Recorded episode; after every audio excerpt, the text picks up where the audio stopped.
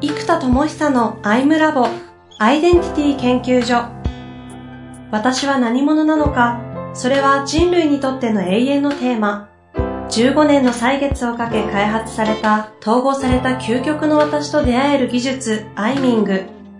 不確実性の時代を生きる次世代リーダーのためにアイデンティティの本質について語り尽くします Labo for Love こんにちは、遠藤和樹です。生田智久のアイムラボアイデンティティ研究所。生田さん本日もよろしくお願いいたします。はい、えー、よろしくお願いいたします。いやーもう前回はね、もうアイデンティティ研究所ナンバーワンにあの、むちゃくちゃな回だったと、私は、あの、自負と言いますか、と言いますか、しております。あれだけ聞いたらドン引きですよね。まあ、あれだけ聞かなくても常にドン引きですいけどやいやいや、もうそうですよ。もうドン引きというかね、その、まあ、中でもありましたが、お笑いのね、域にいらっしゃいますのでね。いえいえ、関ほらあの時はアイデリング中だったので、なかなか突っ込めませんでしたけど、うんあの、関西のね、学生の子たちが、はい。どの芸人よりも面白いって話は、そんなこと言われたんですかそう言われたんですよ。あの、やっぱ関西だとね、やりやすいってあるんですよね。へ多分ね、みんながね、そういうの引き出してくれると思います。普通ね、東京の講師とか、こう、登壇される方って、関西苦手な方多そうですけど、生田さん逆ですね。なるほど。だからそれあるかもしれないですね。僕、関西、東京でも、基本、大体爆笑の渦みたいになるんですよ。でも後半とかだと、んなんか僕が登壇してて普通に喋ってるのにその辺でもクスクス笑ってる人が、ずっと笑ってる人いるんですよ。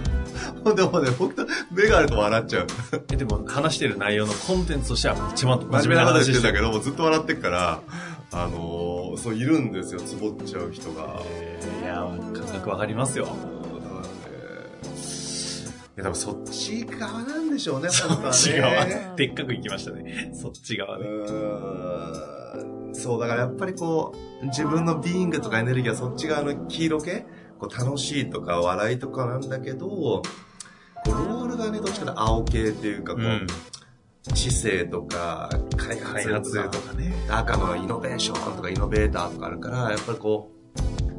う、ね、ジェネレーターのコアロールが青の知性で、第2位のイノベーターが赤のなんか志みたいな感じだから、はいはい。やっぱそっちがに行き過ぎちゃってるけど、まあ、まあ実はやっぱり、ね、ビングのキーがね、こう統合できてない時があったなっていうのは開発にフォーカスしてるとなおさらね、やりにくいですよね。今日、今まさにご自身で振っていただいたんじゃないかというぐらい、うん今日のテーマはエネカラーのアプリということでね、そうまさに今、かエネカラーの話出てましたけど。本当皆さんありがとうございます。なんかね、あの、長い間待っていただいて。いや、ただですね、あの、まだ出てないですからね。出るというふうに言ってるだけであって。えっとですね、もうようやく、ようやく今、あの、結局ね、今ね、どうなってるかっていうと、開発チームも今、何人いるんだ？ちょっと正確な数が多分15から20人近いマジですか？チームで。そんないるんですか？開発しそうそうそうそう。いつの間に、だって、え、ベトナムとかのオフショアみたいな。そうそう、オフショアのチームと、あと、えっと、もう、うち専属でベトナム人の、えっと、超優秀なエンジニアがいるので、もう、うち専属で一社作ってもらったんですよ、ベトナムに。だからもう、その会社は、うちの子会社にはしないんですけど、もう、うち専属で一個立ち上がるので、そんな感じにそうなんですよ。だから、えっと、もう、うち専属の開発会社と、えっと、オフショア会社の今、に、に、2社体制うんで、えっと、進めていて、で、こっちの日本人チームも天才プログラマーの人がいたりとか、で、デザイナーとかはい。入ってくれたりしてるので、結構なんだかんだ20人ぐらいの体制で今、やっているので、年間だから1億円くらいかかってるんですマジっすか？もう今ね、どんどん膨れ上がります毎月支払いが、だから、数千万。いや、だから1000万近い800万とかぐらいが開発で毎月出てくるわけですよ。で、僕今20日間開発しかしてないじゃないですか。えで、僕出資は一切受ける気ないので、えはい。でも毎月20日とかになって、あ、そろそろやばいなと思うんですよ。で、22日ぐらなって、あ、いよいよあと1週間だと思うから、よし今から800万作るぞってなるから、僕が大体いろんな研修とかが月末にリリースされるんですよ。それで、そう。で最近ちょっとなんか、立て続けに出てるなっていうのはそういうこと？月末にリリースされて、で、しかもこうキャッシュフローがヘビーだから、こう、なんだ、今月一括入金してくれたら10%出てきてたんですよ。いや、10%ってほら。経常利益だと思ったら結構大きいじゃないですか。だから10%安いって実はすごいインパクトだから。でもこっち大変だから、もう10%安くていいですよとかやったりとかして、こう、なんか一括で振り込んでもらえたりして、なんとかかんとかこう、あのー毎月自転車操業で大体月末払い切って、ふーってなって、よし、スカイハザードで、で、またもう本当に口座の中ね、もうね、会社なのにね、もう何十万しか残ってないです。よ。毎月月末、腹切ったーみたいになって、でもその状態で僕も、もう毎月起きてるから、はい、集中っつって開発がブワーってなって、20日後ぐらいに、月末800万ぐらい支払あるのに、1000万ぐらいの月もあるのに、あー、30万しか入ってないな。っ てよーし、やるぞーっつって、なんか、1週間で。やって、はい、終了っていうのも、だから、今年に入って毎月そうですよ。あ、もうその話自体が芸人のお話に聞こえてきますね。もう、もう超大変ですよ。超大変でしょうね。もうマジで、毎月月末はね、だからもう余裕がない。あれ？あ、そうだ、月賞だ今日。そう、月賞だから今余裕が一通り支払い終わった。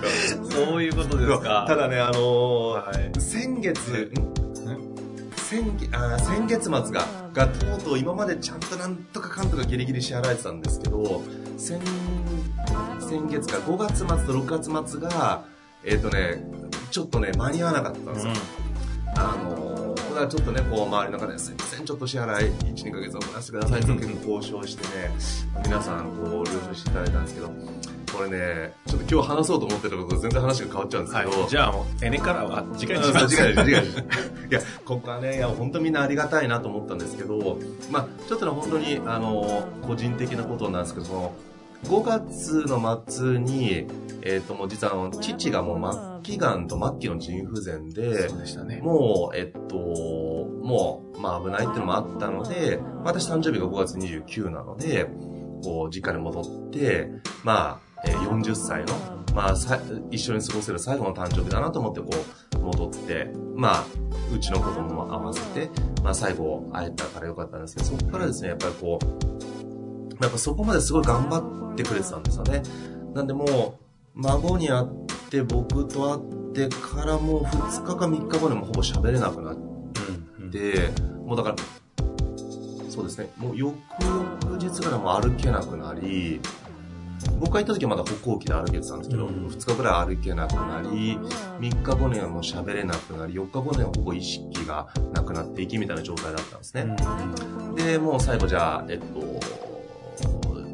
自宅で最後の時間を過ごそうってことで、えっ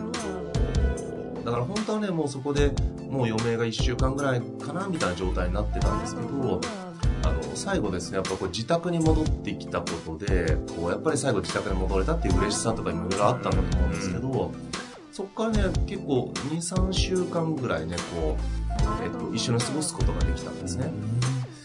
で、まあ、その間ね、こう、えっと、何をするってわけじゃないですけど、もう緩和治療の段階の介護なので、なんだろう、こう、何かをするということがないですね。こう、だからもう、ずっと寝てる状態で、まあ、時々水をあげたりとか、えーぐらいなんですけど、で、やっぱこの期間ですね、えっ、と、まあ僕もこう実家ね、えー約1ヶ月ぐらいかな、ずっと過ごして、えっと、だから、本来はそれ家にいて作業ができるはずなんですけど、これもう、これ 気が気じゃないから、本当に、もう本当にいつ息を引き取ってもおかしくない状態なわけです今日なのか明日なのか、あ、1時間後なのか、寝てる間なのかっていうのがあるから、やっぱこうね、僕もさすがにね、結構メンタル強いタイプですけど、気が気じゃなくってね、うんうん仕事やろうやろう思ってたんですけど、どうせ家にいるしね、なかなかこれできないですよね。まあそらそうかって話ですけど、そらそうかって話で、だ結局ね、その毎月自転車操業で、うヘビーだったところが、結局そのリカバリーが効ききらなかったんですよ。あのいつもだったら集中してバーンってやりきるんだけど、これね、やっぱね、バーンってやりきるね、なんなんつうのかな、こう、気ができらない。うん。まあ、そらそうかって話なんですけど、いや、そらそうかなんですけど、で、逆にやっぱだ、そういう時に、まあ皆さんがまあ状況も、ね、こうやって、いや、会社の経営からしたらそんなの言い訳じゃないですか。だから会社と会社の取引っていうちゃんとこうね、ちゃんとシビアなビジネスなところなので、ちゃんとやっぱ支払い遅れちゃいけないわけですけど、やっぱりこう皆さん、あの、まあちょっと状況を共有させてもらって、こう、ね、その、ちゃんと僕は集中できればリカバリーできるのと究極いつもこう1週間ぐらいでリカバリーしてるから、えー、と逆に言うとちょっと2週間集中すればその23倍はいけるので、えっとまあ、集中さえできればリカバリーはできるっていうのも、まあ、皆さん分かっていただけてるとはあるんですけどもちょっといろいろ皆さん調整させていただいてやっぱりここでねいろんなことを感じたんですよね。まずこうそのまあね両親母はね健在なので父が亡くなるっていうことは、まあ、誰しもがこう経験することですけれどもうんこうなんかこう託された感じうんっていうかなんかそういう感覚とかあとまあちょっとね皆さんにご迷惑をおかけしてしまったからねこうあのそうできてるとは言い切れないんですけどでもこういう時にこうなんだろうな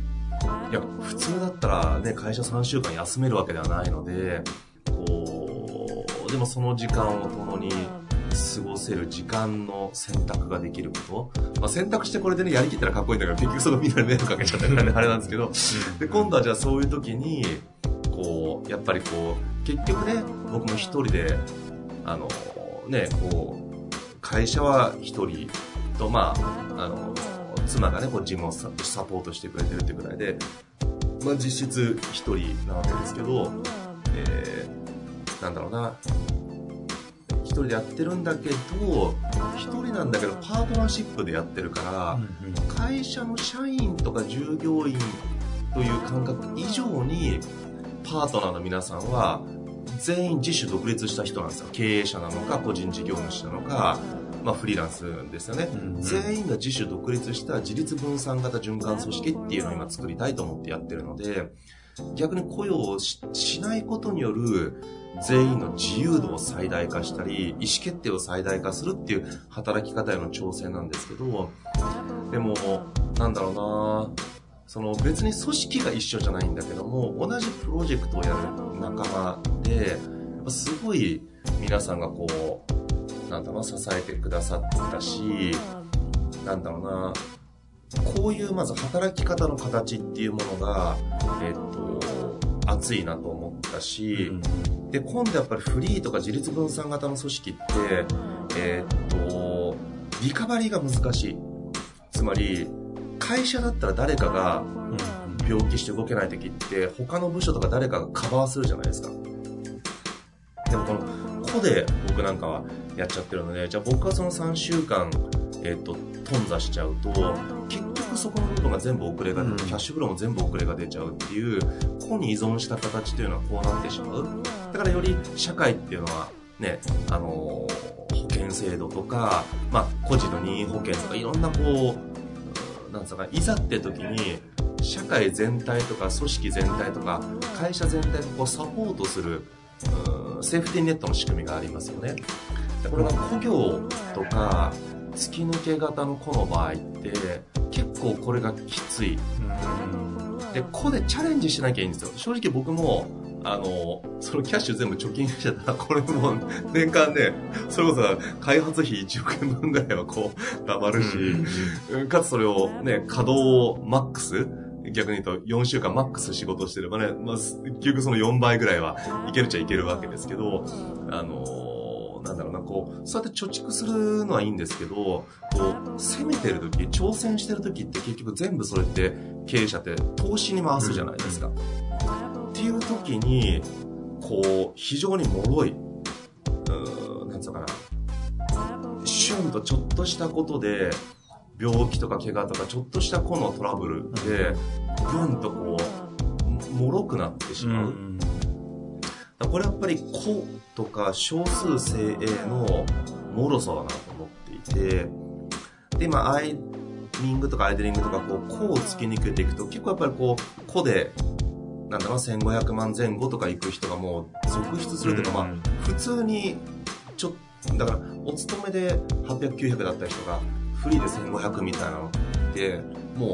続出していくんですよ。もうどんどんみんながそうなってたら、もうそういう人が今社会にバーって急増していて、そう。でも、それって、ちょっと数百万多いぐらいだと、うんで、チャレンジしたりとかしてると、実はその会社の経営において500万多いってそんなに大きなお金じゃないので、ちょっとなんか頑張っちゃうと、すぐなくなっちゃうお金なんですよね。その、完全な個人の受け仕事だったらいいんだけど、個人の事業として攻めも入ってくると、これっていうのはね、自分の給与以外がね、500万、800万だと、なんか攻めができるのがもう大したこと攻めらんないので、やっぱこの個で使命を突き抜けるっていう時のこの脆さと、まあ、今回その脆さを自分で感じた時の皆さんのこう温かさというか、うん、なんつうかこうつながりうん、なんかね、今社会と隔絶して一人で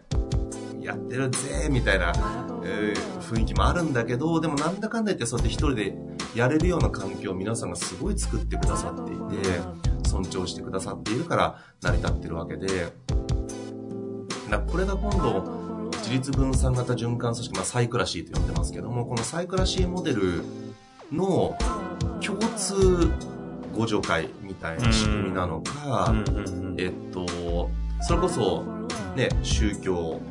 で、まあ、いろんな宗教の形がありますよ。給料の10%を入れるみたいな仕組みがあるように、で、会社だったら、ね、法人税45%ぐらい入れたりとか、所得税もね、累進課税で払うっていうのがあるから、このプラットフォーム全体の利益なり何なりの一部を、その、何かこう、サポートに回す仕組みや、例えば自分たちの時間の月に10%は完全な遊び時間を作っておいて、誰かが死にそうになってたり、死ぬ方困ってたら、よし、じゃあみんな今月の例の空き時間、ここに投下しようぜとか言って、ガッてやってドンとサポートするとか、でもこのサポート体制が強すぎるとそこに依存する自分でやりきるじゃんあいざとなったらこれみんなに言えばなんとかなるっつってみんな助けてって言っちゃうみたいな。うんそうするとそこが逃げになっちゃう場合もあり得るからそでも助けてって言えないのも微妙。うんだからこのやっぱ自立分散型の組織の場合は自立分散だから依存を生んでしまっては本来仕組みの意味がなくなるしかといって自立分散で孤立したり個でどうしようもない出来事にぶつかった時に脆い仕組みっていうのも微妙。ここを統合できる仕組みっていうのはないだろうかななんていうのもやっぱり改めて自分の状況としても感じたし。うん。あとねこう父が亡くなったっていうことであの本当はねちょっとプライベートなことだしなんか Facebook に投稿してもみんな反応が難しいからどう投稿し反応していいかいいねってこうしづらい。なんかいいねできないし。まあ悲しいねボタンさっき増えましたけど。でもなんかほら、それ言われてもっていうのもあるからね、共有しようかどうか迷ったんですけど、こうやってほら、関係者の人たちにさ、なんか、じゃあ、いついつ亡くなりましたって個別に連絡するのも逆に気使うから、うん。お香典送んなきゃいけないとか、うん。いろいろ気使わせるから、なんかこう、それも微妙だなと思って。だから、なんか、風の噂で聞くぐらいの流れだとちょうどいいかなと思って、まあ、Facebook にまあ投稿した時に、やっぱそれを見て、いや、実は昨年父が亡くなってとか、実は昨年母が亡くなってとかっていう、やっぱそこをこう経験された、特に経営者の方々からすごい連絡をいただいて、で、またそれをきっかけに、こうご縁になってもう一回お久しぶりですなんてお互い会うことができたりとか、でもみんなそういう時ってリーダーの人たちってなんだろうな自分の個人のプライベートのことで凹んでられないっていうのが大前提にみんなあるわけで、うん、でもやっぱりちょっと癒し期間はなんかその前後。まあ僕の場合はねと突然じゃなくてこうね父がこう癌だったのでこうなまあまあもう1年ぐらい前からずっと家族で心の準備ができてる状態だったからあれですけど、やっぱ前後、そうね、1ヶ月ぐらいはね、こうちょっと心を癒したり、その、ね、こう、その、まあ、例えば父の思い出に浸るとか、うんじゃあ家族で思い出の地をちょっと旅行するとかね、なんかこういう、やっぱちょっと1ヶ月ぐらいはね、心を整えたり、なんつうかな、やっぱり無理やりエイヤーってすることもできるんだけども、なんか、うん、そこと共にある時間を持てる働き方というか、すごいいいなと思って、じゃあ会社にはしないけど、もし、会社とかその組織は今の段階ではまだ作らないつもりなんですけど、もし自分が組織を持ってたら、その育休みたいな感じで、なんだろう、こう、もし近しい方が亡くなった場合は、その、その、そのね、家族を支えるとかね、いろんな形で時間の使い方をこう1ヶ月ぐらいは、もう、あの、自由に、あの、してくれと。で無理に戻ってこようとしないで、その時間を豊かに過ごすことで、多分その人の情緒とかエネルギーがものすごく多分きっと良くなるし、それによってこう命とか生きるっていうことの感覚っていうのがすごく入ってきて、で、特にね、うちなんかアイデンティティとか何者として生きるのかって、生きるというテーマを扱ってる、あのね、し仕事っていうとあれだけど、組織なので、まさに生きるということの哲学が深まること自体がバリューに通じるから、特にうちの場合はそういう時間に内観したり感じたり、命、生きる、自分の命をどう使いたいのか、うーなんか、それも使おうとして、なんか、自己犠牲しすぎてもね、苦しいので、なんかそういうことをこう深めていく時間を取れる社会。で昔ってそうだった気がするんですよ。村社会とかだったら、村の中で誰が亡くなったっていうのは多分ね、1000人ぐらいのコミュニティだったらみんなわかるし、誰々さん大変だよってわかるから、地域だからわかるじゃないですか。だから、ね、お葬式とかってもこう近所の人はわかるけど、じゃあ会社の人はね、まあ、両親ぐらいだったら伝えるかもしれないけども、じゃあなんか、全部署に通達するかっていうと、なんかそれもちょっと、会社としてもさ、こっちもさ、いや、そこまでしてもらわなくていいですみたいな気持ちも出ちゃうし、なんか自然に知ってもらうことはないじゃないですか。で自然にサポートすることが難しい。なんか、これを見よう見ようがしに、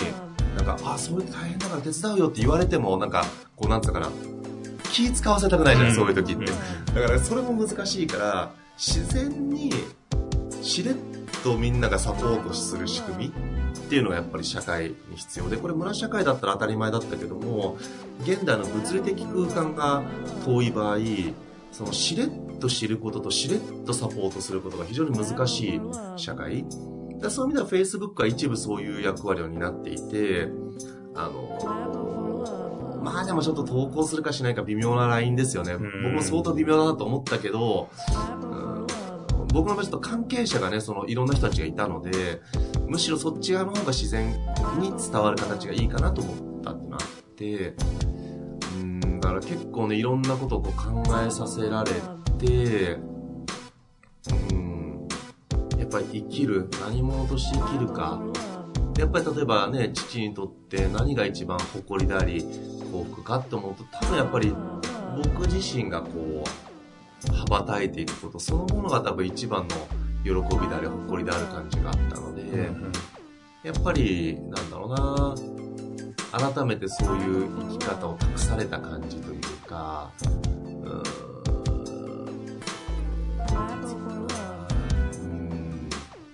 そうね。で大人になるとねそんなにね親つっても毎月会うとかってわけじゃない、からね、あれですけど、たまにしか会わないからあれなんだけども、うんなんかね、それで結局いろいろ感じることもあり、でも開発に集中しまくってたところから、ただね、結構ね、その、あの、実家に戻る前に、設計とか片っ端から終わらせといてみんなにバーッと依頼しといたから、その開発チームは止まらずにぐーっと進めたし、みんながそこの設計とかバーッとサポートしてくれたので、本当ね、なんとかかんとか来てますけど、うんちょうどね、そういうなんか、40歳っていう節目と、まあ、父が他界したということと、またね、ここまで発明家としての発明品はね、インサイトマインドだけど、これはまあ、マニアックだからちょっとすぐ使われるものじゃないから、あの、連動して初めて生きるものなので、で、ようやく今年、今月、アプリが、その、統合アプリケーションジニアムっていう仕組みにしたので、その Google みたいに何十個ものアプリケーションが統合されてるんですよ。うん。で、この仕組みの中にエネカラーとかインサイトマインドとかインナーツアーズとか、全部を、えっと、なんか管理できる仕組みになっていて、で、これがやっと今月リリースできて、で、エネカラーも出てっていうことなので、ここまで何億もかかってきた開発が、やっとこう、表に出るっていうタイミングなわけですよ。そう、だから、なんかこう、発明家として羽ばたく瞬間であり、40になって、いよいよだぞで、特に僕の場合、社会的なずっと潜伏期間なんですよね。こう20代は NPO と、まあ、あと B2B の研修なので、一部の人しか知られないので、社会的な謎な人。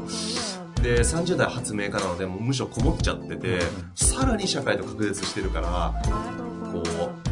NPO プロデューサーがコアだった20代と、えーやっぱ発明家がコアだった30代。だから事業家とか、その、アントレプレナー的な感じとかで、いわゆる社会の表舞台で何かをしてるわけじゃないんですよ。うんあの、間接的ポジションね、うん教育っていう。だから、ここはやっとね、えー次はこう、自分を全開放して、まあ20代はやっぱり合宿教育とかコミュニティとか、うんそういうのやってきましたし、30代は自己統合とか、イノベーションとか進化とか、うんツール化とかアプリケーションやってきたので、まあこれが40代統合されてくるっていう、なんか、やっとこの7月から、あの、ドンと一気に出ていくタイミングになってきてるというのがなんかここちょっと2、3ヶ月で起きた、こう、すごいね、一気にいろんな心境の変化というかなんかね、一気にこう、ポンと来たからね、こうなんでしょうね。いや、自分の中でも、なんかね、こう、目まぐるしくない的な心境の変化というか、エネルギーの変化、うん、はすごく大きくな、大きく感じてますね。うん。はい。まあでもそのお父さんとかのね、なんかバトンを受け継いだ感じからのタイミングで、うん。今までのこの20年間のいろんなものが一気にこうリリースされていくタイミングとしてちょうど来てるっていうのもなんともね、この流れを感じるところですよね。いや、ほんとそうなんですよね。さらにね、リリースしていくといろんなことが起きるでしょうけどね、その世の中巻き込んでいくので、その時に今、まさにその個で突き抜けた人たちが、彼らにとっての社会的なこうセーフティーネットってう、ん。生活保障という意味ではなくて、そういうセーフティーネットって実際ないじゃないですか。だからそのあたりをね、社会課題として捉えるときにどう打っていくかっていうところもね、まさにいろんな形で開発もしてくださりたいところですし、いや、本当にね、こう、リーダーの方の、えっと、まあ、ストレートな表現をすると、やっぱりこう、打つに、っていうのが今、すごいやっぱ急増していて、うーん、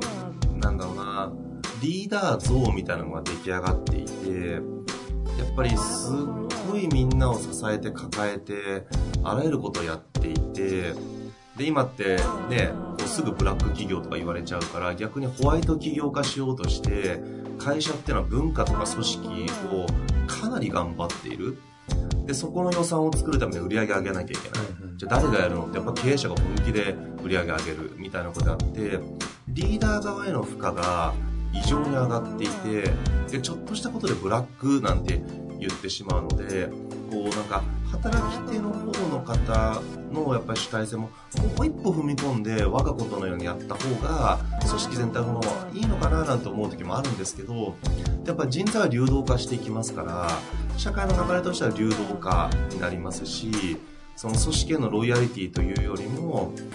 えっ、と、個人の情熱とか欲求によるプロジェクト単位みたいな方向に、まあ、社会っていうのはどんどんそうなっていく。より組織へのコミットではなくて、プロジェクトへのコミットっていう形になっていくでしょうから、あの、まあ、そちらの中ではそれはそれでね、あの、まさに今、最近ね、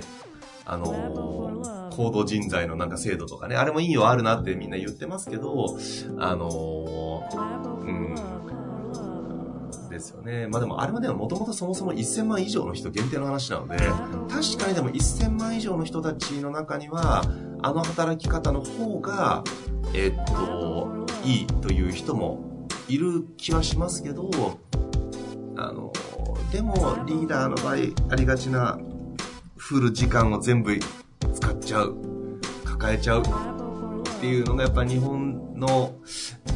ね、皆さん真面目というか、あの、やっぱリーダーの人たち会うとね、みんなね、一見おちゃらけてる人たちでもね、かなりやっぱりね、真摯にやってるんですよねで。もそれがね、あれもやってこれもやってってなっちゃってて、全部やろうとしてるから、やっぱこの負荷がね、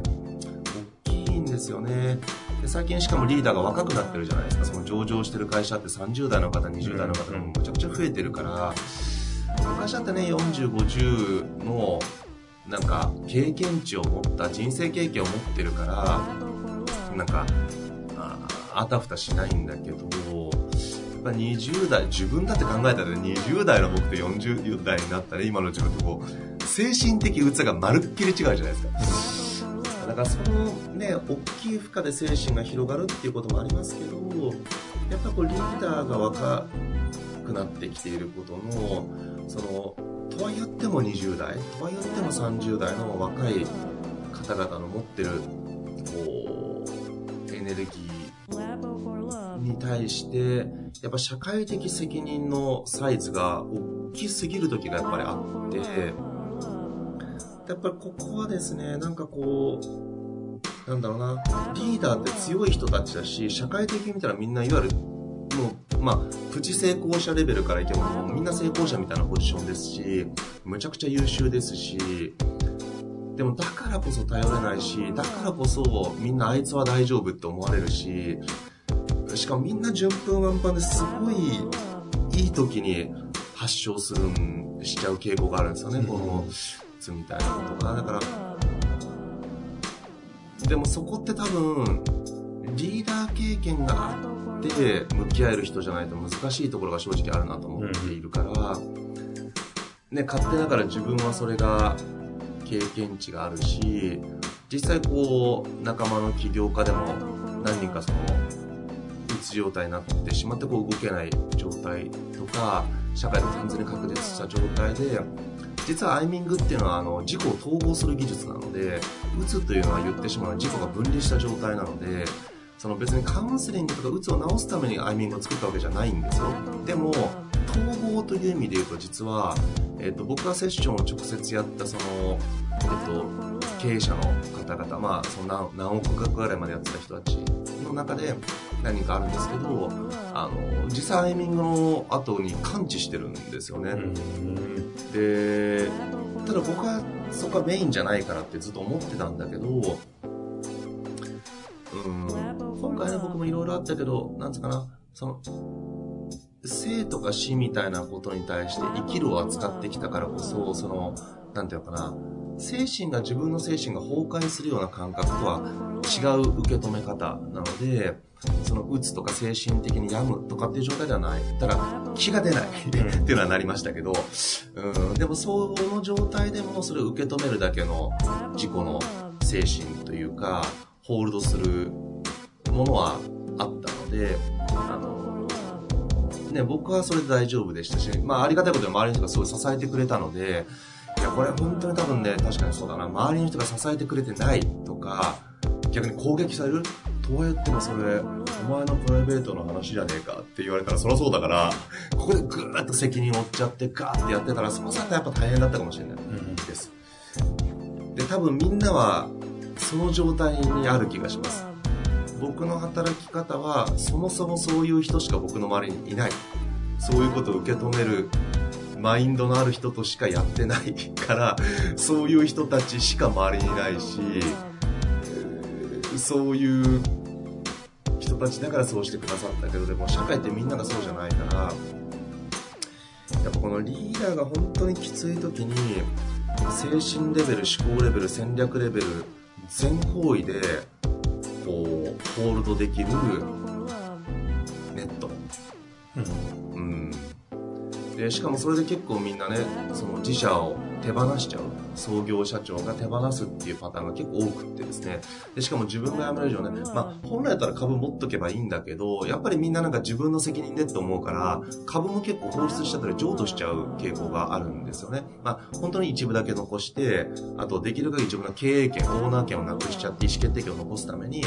もう本当に無償で譲渡しちゃうっていうパターンもあってなんか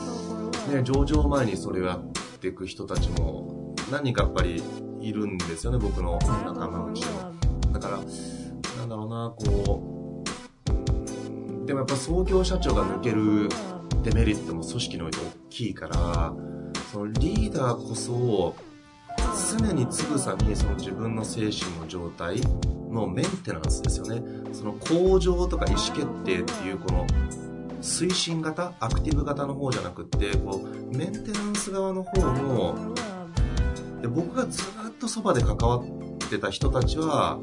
やっぱり最後僕のとこ来てくれるからそしたら僕は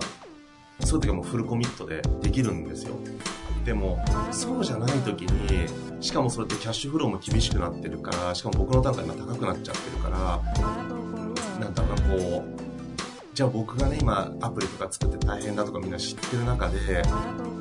ねえなんかこう頼みにくいじゃないですか、いやこっちとしてはなんで頼んでくんないんだよと思うんですよ。いやそれ手前味噌だけどそれ絶対俺の役割だよねと思ってるんですよ。だってなかなかその全方位をホールドできるかつ経営経験もあって経営者向けにやってる人って限りなく少ないですからそれを全方位でつまりなんつうのかな経営戦略的にどうやって関わり方を小さくしていくかってことすらも一緒に全方位でできるってなかなかいるわけじゃないのでだから最後の最後僕のところに来てくださった方は本当に感知したんですよね。でもそこがやっぱりこうなんつうのかな。いや僕逆の立場だったら頼めないですよねだって。頼めないよなって思うからでもなんかそういう時に来てくれるために力磨いてんのにみたいな気持ちだってこっちはなるわけですよ。いやー、そういう時なんで来てくんないのみたいな。うん。そうなんですよ。だからちょっとこれ僕今社会的な仕組みを作る使命みたいなことは、今回、その、去年このご両親亡くなったっていう人たちが何人か声かけてもらって、その時すごい大変だったって話もみんなしてくれて、でもみんなやっぱりそういう時、なんていうのかな、大変な素振りすら見せない頑張り方をして、やっぱり本当にこう、いやー僕相当メンタル強いタイプですら、まず気が出ないっていう領域にはなっちゃってたから、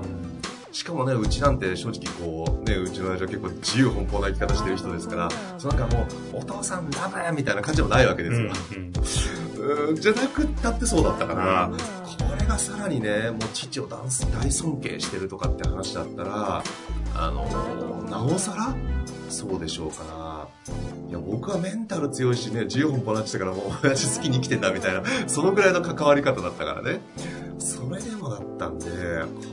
は多分、本当に結構、みんな大変な中、やってるなっていうのが、ここはちょっとなんだろうな、とか NPO っていうのもちょっと微妙だし、みんなね、依存したくないんですよ。でも僕は正直依存される形は困るんですよ。でもそうじゃなくってなんだろうな、そうじゃなくって、いや、自分で頑張れる範囲を依存しちゃダメですよと。そこで最後の最後あの人に頼めばなんとかなるってなっちゃうから、あれなんだけど、でも、そうやって頑張って頑張って頑張って頑張って、いや、でもその最後の一線はさ、そこは頑張っちゃダメだよっていう一線があって、そこまで行っちゃったら絶対来てみたいな場所があるんですよ。でもそこの最後の一線も頑張っちゃうから、パリンっていっちゃうから、この最後の一線、もしくはパリンっていった直後、パリンといっちゃったらそれはそれで、むしろ任せてくれるんですよ。もう分離状態だったら、もうこっちったらもう、もうそこはいくらでもいけるが、パリンって言ったらむしろ来てください、みたいなはい、いらっしゃい。って、うん、そこもう速攻できますよってあるから、その時間の過ごし方も知ってるし、あの、共にあるということもわかるし、あの、何度もそこはやってきてますから、あの、もうぜひ来てくれって言ってますよね。ただこれがじゃあだからといってみんながちょっとリーダーですよね。ちょっと今言ったそのリーダーの方の話になっちゃってるんですけど、責任感があったり、チームを持ってたり、そうですね、精神が強すぎるから、心を越しちゃうんですよね。心が耐えきれないのに精神力で耐えきっちゃってるから、耐えきれちゃってるから心が割れちゃうんですよ、最後。だから逆に精神力が弱ければ、もっと早くに投げ出して逃げられたのに、精神力が強すぎちゃって、心が空っぽなのにやりきれてしまってるから割れちゃうっていう現象のリーダーの人たち。だみんな根性もあるし、人柄もいいし、能力も高いから、なんつうのかな、で主体性の塊だからね依存しないじゃないですか性格が。だからなんですよね。だからやっぱそういう人たち用の場所っていうのは一般的な場所と違うんですよ。そこは全員が多分受けて話を聞いたりセッションをする人もやっぱ経営経験やっぱ最低でも5000万ぐらいの会社の経営経験がないと分かんないですよね。そのなんつうのかなこう1 2 3000万だと正直孤力の強ければ何とでもなる。あのサイズなんでただやっぱそら3000万越してきて5000万越してきて小さくても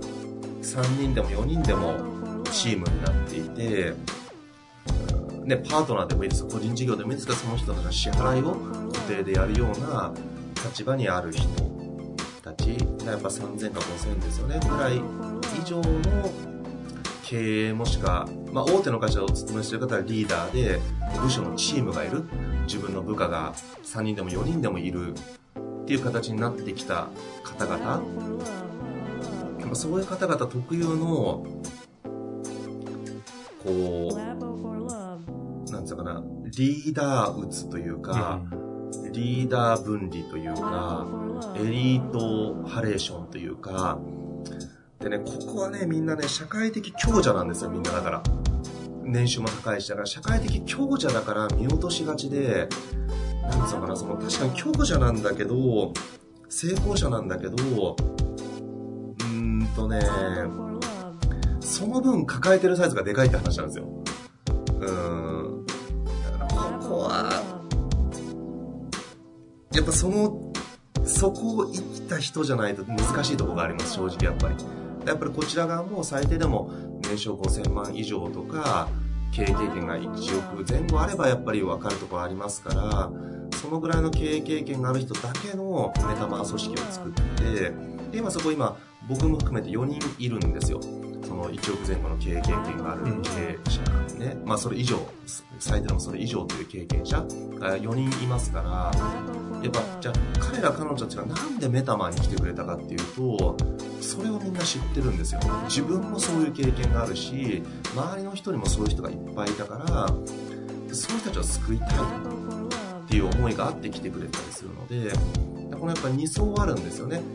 精神力が弱いことが原因で鬱になってしまうパターンと精神力が今度強すぎてしまって心が割れてしまうパターンと2パターンありますからでこの精神力が持たない場合に関しては多分社会的ケアとかメンタルタフネス研修とかがあるわけですよ。でもこの人たちってメンタルタフネス高すぎるからメンタルタフネス研修でやる内容っていらないんですよね、うん。みんなタフだから。でタフすぎることが心が持たないっていうことの原因になってるっていうそうなのでメンタルタフネス研修では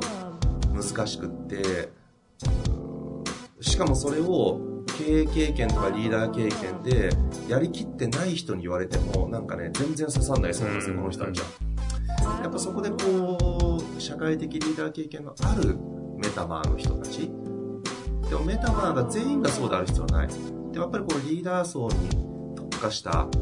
こうしかもそれが自己統合で進化するぜって話の方はね別にアイデンタリーカンパニーとかでやってもらえばいいんですよ。でもなんつうのかあの本当にきつい時もここよっていうなんかリーダーの駆け込み寺。うんでも合宿でもいいしもうこんなのだからもうなんつうかもう無料だろうとなんとも関係ないから 来てくれと。で逆にね早く復活してまあ別に早く復活しようとしなくたっていい。でもその方々の生き方がまたきっとそれだけのことをやってきてる方々だから次につながるしつながんなくったっていいですよもう極論今まで頑張ってきたからね、うんそうつながんなくたっていいけどその.もしその方々がねそれを乗り越えた上で何かをしてもしなくてもいいけどももし始めた場合はそれももっと大きな器で社会インパクトが作れるしそうじゃなかったらねそれはそれでこうむしろ内観支援とかもいやもうむしろメタマー側来てくれって話ですよ同じように苦しんでる人たちを一緒に救いませんかっていうところを一緒にやったっていいから、for love. ここはね、なんだろうなそう、自分の特性でもあると思うんですよね。僕はね、そこがね、異常に孤独体制が強い。うんで、自立心が異常に強いから、その、メンタルが折れるとか壊れるとか、まあ、なってないから、それが逆にリスクかもしれないとありますけど、やっぱ相当な状態になっても、あの、なんだかな、意識を手放さないんですよ。意識まで、その、感情が落ち、気が落ち、もう精神的なものがもう、どん底まで落ちても、意識の手綱を絶対手放さない。っていうか、この意識そのものは自由なんですよ。この、意識の自由っていう状態を、最後の最後、あの、持ってるんですね。で、この意識の自由っていうところがやっぱり、なんつうのもともと性格的に得意っていうのと、長年の訓練によって、これ毎日すごいやってますからね。それによってこう、得得してるものだから、だから僕は大丈夫って思ってるし、まあ今のところ大丈夫。うん。だけど、やっぱりみんながそういう時にこう、Battle for love. なんていうのかな。やっぱりこう、強者の方成功者と一般的に言われる人たちの方のうつはみんなも気づかないし NPO とか分かりやすいじゃないですか。困ってる人、うん。まあ、僕やってた学生教育ってねみんな困ってるからそれは NPO で分かりやすいけども.ねなんかリーダーを救おうとかってみんな思わないじゃないですか、うんうんだってみんな成功したしうまくいってるしキャッシャーあるし手を差し伸べるならやっぱりそっち側じゃないので.でもその人たちのメンタルの時にタルが苦しい時のやっぱり分離ですよね。葛藤から分離の領域に入りかけてる時。ここね.なんか3回来る感じなんですよね。3回そのシグナルが来るんですよ。これも過去自己統合系の人たちはみんなそうなんですけど、うんうん。最初になんかもう出来事のメンタルの一発目が来てで2発目にさらに来てそれでも頑張るって一発目でそれでも頑張る。2発目もそれでも頑張るっていうと3発目がもうどうしようもない精神に入ってしまうことが起きてもう無理ってなってそこから癒し期間23年っていうパターンが本当に多いんですよね。35前後です。しかもかなり多くの方。うん第三余波が来る前に来てほしいって感じですか？いや1でも2でも3でもそれはその時のエネルギーのホールドの仕方があります。で分離とか大きければ逆にそれはそれで統合度は大きくなりますから、うん。ただその分離状態つまりもうその段階だと生きる死ぬっていう状態になってますからそこの時にそのエネルギーをホールドする経験値がないとこれやっぱ難しいですよ。だからまあそやっぱそこは、まあ、場数もありますし何度も何度も僕はそれをあのまあありがたいことにそういう時に相談に来てくれる方がいらっしゃいましたからそういう時に何度も何度も僕は向き合ってきてる経験があるのであのそういう時ってこうね自分がビビって逃げようとしたりしたら絶対ダメだしかといって親身になってもダメなんですね。当に相手のエネルギーに一致した意識空間のみを作る鏡になってももはやダメで精神的意識宇宙の膜になるみたいな状態があるんですよ。うんこの精神的内的宇宙の膜っていう状態の傾聴に入る必要があって、うん、これ難しいんですよね。うん、ただ、いや、なんか多分これを聞いてね、リーダーの人で、そう、それで求めたって人いたらもうね、もういいです、もうちょっとね、いろいろあんま気にしないでも Facebook でメールくださいって言ったんですけど、でもそういう時はね、やっぱ社会の仕組みが絶対必要です。うん、なんかね、今日もともとエネカラーという話でありましたけど、普段のね、生田さんの番組って、やっぱ黄色色と青色とかね、やっぱリーダー系の赤ありますけど、なんかこう、今日は感想としては、ひたすらこう、なんかこう、久々にというか初めてかな、こう緑っぽい感じの話をね、なんかずっとしてくださったような感じがして、この回はこの回で何とも言えない、なんかこう、生田さんが見れたなという感じがしましたね。まあというわけでね、はい。次回は、ですね。エネカラーのお話をはいしたいなと思いますので、はい。今日はこの辺りで終わりたいなと思います。というわけで本日もありがとうございましたありがとうございます。